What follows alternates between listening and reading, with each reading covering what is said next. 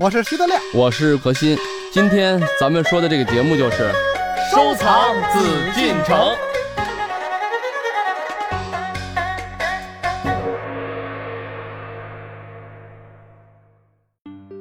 欢迎您继续来关注我们的《夜海藏家》，我是主持人永峰。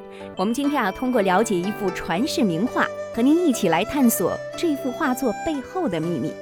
您知道吗？当我们仔细观察百骏图时，会发现这洋洋白匹马当中，居然有瘦骨嶙峋的马匹。为什么会有这样的情形出现呢？而当我带着这样一个问题询问冯院长时，得到的答案却让我非常感动。这充分体现了一位学者治学的严谨和认真。我看到你这个题目之后，我就去查了一下资料，因为我们出版过这张画。所以它不是一匹瘦马，一共是有三匹瘦马，很瘦的马哈。嗯，当然我是一个读历史的人，在我看来呢，他画的是一个牧场的一个景象。大家也知道，从元代开始就有所谓驿站，从元人蒙古时候也养马，到了后来就延续这个养马，它除了作战，还有驿站的驿地的功能。所以到了清代，他们本来就是一个骑射民族。画的是一个牧场的一个风光，所以当然有很壮硕的马，也有瘦弱的马，在我看来是这样。但是在艺术史上的解读呢，就稍有不同。他们的看法就是认为哈，他们当然是说这个画马它有传承，画像马了是不像这个马有多壮，而是像这个马的骨头，它的肋骨。所以大家也有人解读这一匹瘦马，因为它显示出千里马。它大概有十几条的肋骨，一匹很壮硕的马，你根本很难看到它有多少肋骨。瘦的马，它显示出它的肋骨是很多的时候，显示这匹马其实是一匹千里马。那如果从马的图像学、从艺术史上面去解读它的这些隐隐约约它的意涵呢？是有非常多的，当然，特别是在曾经有一个叫做巩开的元代的人，大概是十三世纪到十四世纪初的一个画家，画过一幅画，叫做《骏骨图》，就是一匹很瘦的马了哈。而从这个里面呢，他也说到了相马，这为什么他会在这个《骏骨图》里面隐喻到马这么瘦哈，主要是显示这是一匹千里马，而这个千里马有没有得到主人的赏？是如何如何，它就有一些意涵在里面了，所以我是觉得这是艺术史上面的一些解读了。究竟郎世宁在画这个百骏图的时候，一共画了三匹瘦马，而这三匹瘦马，他画的时候有没有人告诉他这么瘦的马，它的意涵在哪里？在艺术史上面的意涵，这些解读其实都是后代人的解读。至于能不能够就是郎世宁当时画这匹瘦马的？真正的概念，这个谁都不知道。北京故宫的余辉先生在这个《中国美术图典》里面也写到人马画的问题，可能也有提到一二。更重要就是我们故宫学术季刊第二十七卷第三期有一个清华大学的历史研究所的一个教授叫做马维珍，他写了一篇文章叫做《清代宫廷画马语汇的转换与意义》，从郎世宁的《百骏图》谈起。他就是把它作为一种从这种瘦马，它所代表的意涵来谈到郎世宁画里面一共有三匹瘦马，而这三匹瘦马，它从它隐约的出现，然后中景的时候又出现，到最后它是跟牧马人在一起，被牧马人带领着过河。那他的解读是认为可以勾勒出人才进宫，如果你是千里马，是会受到了朝廷的重用的。是某一个艺术史家的一个解读，那在我的解读里面来说，就简单来说，因为清代的驿站制度，还有清代大旗制度，它都需要到很多的马，何况满族以骑射崛起的，所以他们的马阵是做得非常好的。然后这种画的是一个马场的。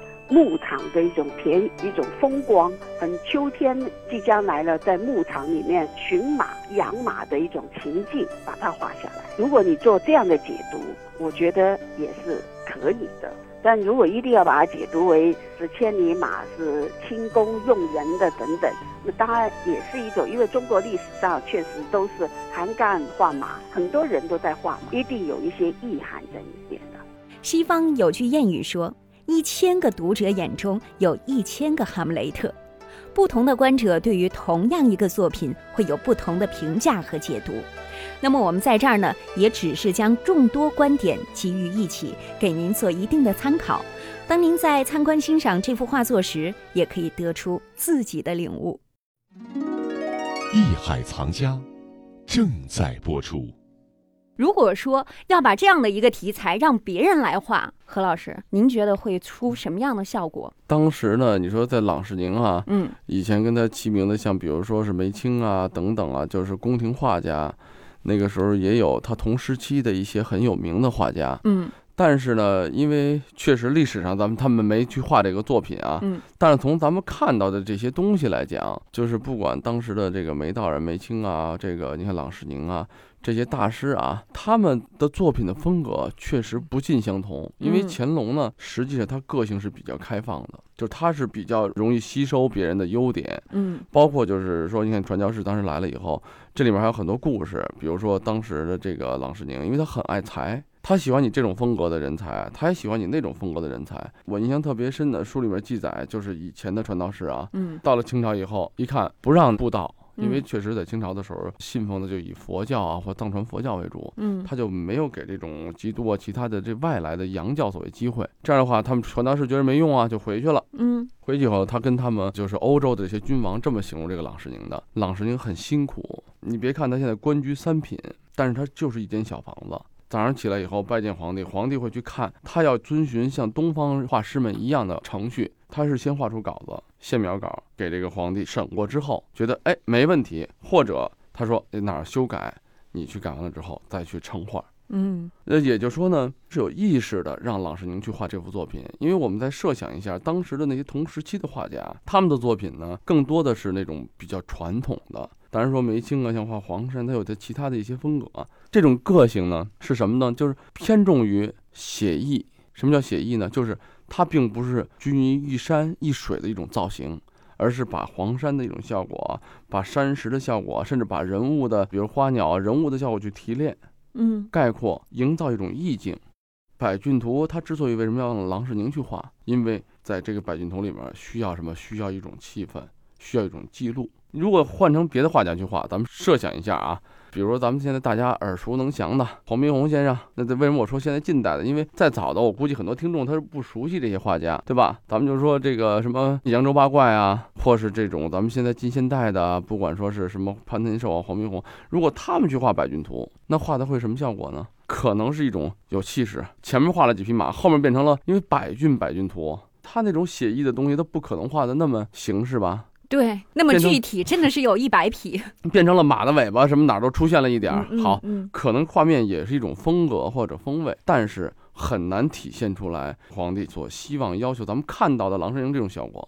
郎世宁的这个效果，咱们不觉得是一种什么效果？首先，它有这个很强的再现功能，它每匹马的神态、每匹马的造型、它的肤色、花色都表达出来了。不能说这个百骏图里面说能表达出呃九十九匹吧，但最起码有八十匹。嗯，就可能其他的地方有背影啊，有这个遮挡，这很正常啊。呃，因为你要没有这个的话，那变成了排队了。所以我想，一定是它有很强的在线功能在里头。虽然说那个时候很多的宫廷画师是可以仿郎世宁的画，嗯因为跟郎世宁学习，这是拜师，也是在培养了很多就是郎世宁以外的中国的宫廷的这种西式画法的画师。但是水准、技术，还有他的技艺，还有他的设色，整个这个操控画面的能力，肯定跟郎世宁还是有所差距。而且郎世宁呢，整个这一生在中国待了五十多年，他七十多岁去世嘛，也就是说他整个真正的艺术创作道路全在中国。反过来，咱们现在来说，就分析郎世宁啊，虽然他是一个外国人啊，但是在中国绘画史上，反而他是在很重要的一个人物，因为他的所有的创作时代都在中国。大家在看完这张画就会明白，别的中国画家至少在这个郎世宁所反映的画面效果上、画面思想上是无法替代的。那种华丽、那种气魄、那种写实，整个整个百骏图的这种嬉戏啊、休憩的这种场面，给人感觉的这种充实。嗯因为西方的绘画就是它色彩会更多的去艳丽一点。哎，那这样的话，这种画面的充实感、画面的华丽感、饱满的程度、画面的形象感、形式感，还有它的再现程度，就是独一无二了。嗯，所以这才认为是传世之作。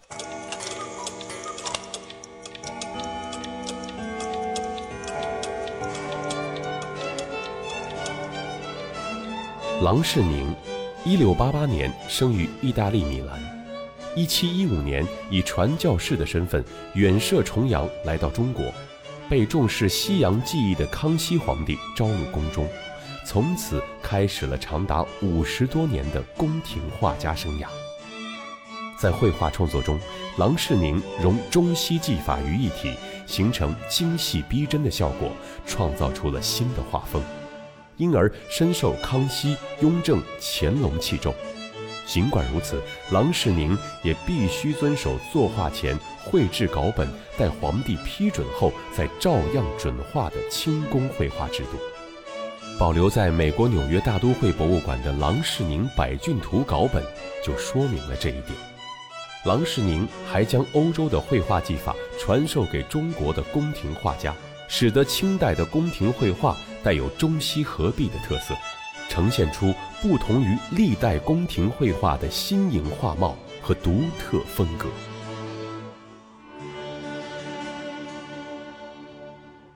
这个郎世宁啊，有好多故事。嗯，因为你想，他一个西方传教士，很年轻的时候就来到了中国，并且呢，直接就被康熙皇帝召见，而且五十多年当中一直是在皇帝身边生活和工作。作为一个外国人，其实我觉得可能会有点纠结，一个亲人都没有。对，他跟真正的大官儿比起来，还是不行，没有任何权利，无非就是皇上喜欢你，你的话就完了，是吧？战战兢兢啊。哎，而且郎世宁本身他是这个传教士嘛，他是笃信宗教的。嗯，有这么一次。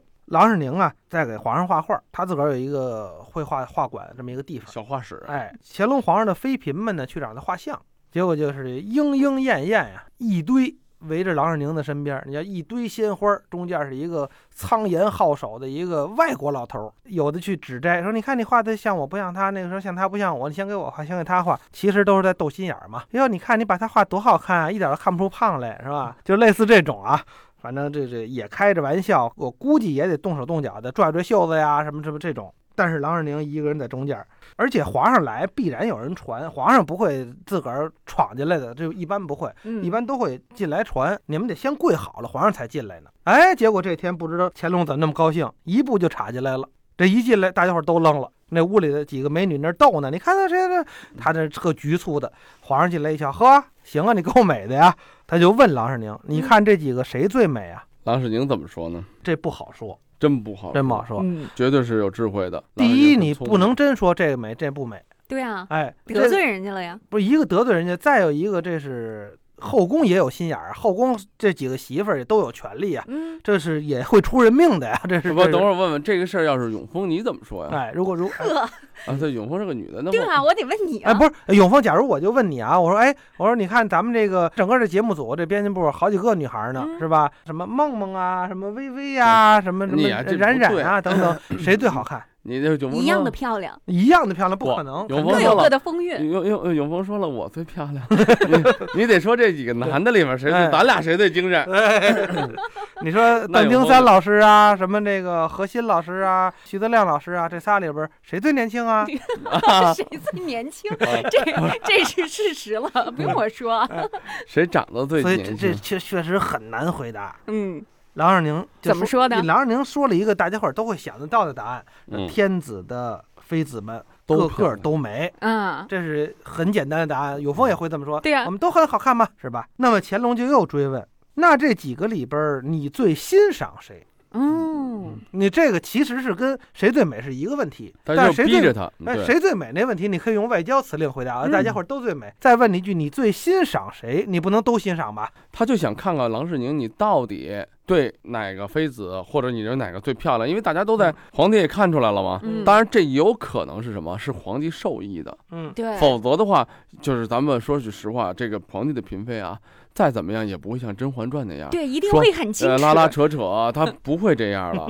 他肯定皇帝说了，行，现在这个老先生这个画师，你们过去跟他聊一聊，要问一下他怎么样，跟他说说话。嗯，哎，因为你们要让他画像吗？那你们要去跟他去谈去说话。皇帝受过意，嫔妃们才敢去。因为你想，皇帝的嫔妃不管怎么样，那都是对于整有个身份的人天下来讲都是母仪天下，不可能像得了这个故事。但是这个故事是有可能发生的，那嗯皇帝是受益的。嗯，啊，你确实去，来何画师说说您的答案。确实很难说，确实很难说。但是我想，如果是我的话，我就会说，我不知道我欣赏谁，因为啊是皇帝的您的嫔妃，对，我只是在想我自己的事儿，因为来画像嘛，我就只是想画像的事儿。哦，我是会这么说，因为我想皇帝的嫔妃，你去欣赏的话，我觉得都跟死罪差不多。郎二宁说什么呀？他说：“微臣没看他们，微臣当时正在数对面宫殿上的瓦，琉璃瓦。嗯，对面那个宫殿，咱们都知道，那个故宫里都是琉璃瓦嘛。对啊，嗯，过去它是起脊的房子，所以一溜一溜的，它是斜坡下来的。嗯每个瓦有一个瓦垄，嗯前面是那个瓦当，那个堵头，对吧？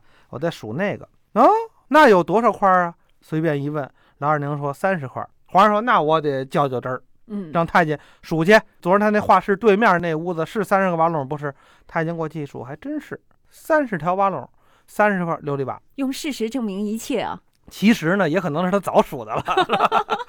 不管怎么说，这是一个那有应变能力也足够强啊。对呀、就是。对啊，但是再怎么说，肯定咱就是说郎世宁这个人的，从这点来讲啊，虽然说是一个故事，也有嗯可能是一个小的历史啊，但是不管怎么说，就说明一个真正的画家，像郎世宁这样的画家，为什么说这个故事呢？说明郎世宁的观察能力非常强，然后心无旁骛脑子。够使，嗯而且他的这个观察能力很强，嗯对细节的把握才能创作出这种百骏图。嗯因为如果你对细节不去关注的话，那马的造型，刚才德亮说，以前徐悲鸿先生他画马为什么画的这么有名？嗯他为什么每一个笔画？你知道那个？因为我们在呃，这一说起来，他又可能会有意见，就是在美院的时候，我们也去看各种大师们的画稿。当时徐悲鸿先生就画马的速写，包括动物，什么狮子，什么什么这种，他的这个速写稿是很多的，来源于他的观察，来源于他的勤奋。对那，他必须得去掌握这个结构。看这个房子，咱们就说，那他就这么一小的细节，就说他是以前看过的，他也肯定数过。嗯咱们一般人不会去数，我看着我就去画就完了吗？从这一点来讲，就画这个马也一样，它的造型，而且西方的这种造型艺术呢，说到这个又又回到百骏图了啊。嗯，中国的皇帝还是很欣赏中国的这种比较优雅的、比较这种格调比较高的、意境比较深远的一种画法。对对对，但是同时，他又希望郎世宁的这种现实的东西去补充，补充。嗯怎么办呢？所以经常是郎世宁画的马，郎世宁画的作品就是主体，比如这个百骏图也一样。嗯郎世宁去画他的这画面的这个马，把造型全画好，嗯然后后面的一些背景啊、树啊、草啊、花啊，中国的宫廷画什么去补上。那么这幅百骏图也是这样的吗实？际上是一个合作品，对，嗯，百骏图是也这样，它一些的山水的背景、山石的背景都是宫廷的另一些画家嗯啊，但是确实主体上来讲，这个稿子是他来出的。啊，嗯百骏图的摆放啊、位置啊、营造设计，但是那些如果你把后面的画山石也画这么写实，也是这种效果的话，可能就会反而有所抢这个画面了。嗯，对，这个对是他就用中国的画家去画。郎世宁从康熙五十四年来华到乾隆三十一年去世，在中国共度过了五十一年。他为二百多年前中国与欧洲的文化艺术交流做出了重要和积极的贡献。郎世宁先生呢，虽然说他在传教事业上面他没有成功，但是他在画里面的江山更长。你看，郎世宁早就在乾隆年间作古了，但是郎世宁留下的作品，至今仍然是两岸故宫所好好保存的，并且也经常用来做展览。然后他的成就不在他的传教事业上面，而是在他对于中西绘画的融通、技法的融会贯通上。我觉得他在绘画历史上的意义应该是在这一方面。正如台北故宫博物院冯明珠院长所说，郎世宁画作当中的江山更长，他不仅为清朝时中国与欧洲文化艺术的交流做出了贡献，而且也为如今两岸故宫文化交流继续发挥着作用。这里是艺海藏家。感谢您收听本期《艺海藏家》，欢迎关注我们的《艺海藏家》节目同名公众号，这里会有节目同期录音以及文字、图片内容，可供您随时欣赏了解。我是永峰代表制作人王鑫感谢您的收听和关注让我们下期再会。本内容由喜马拉雅独家呈现。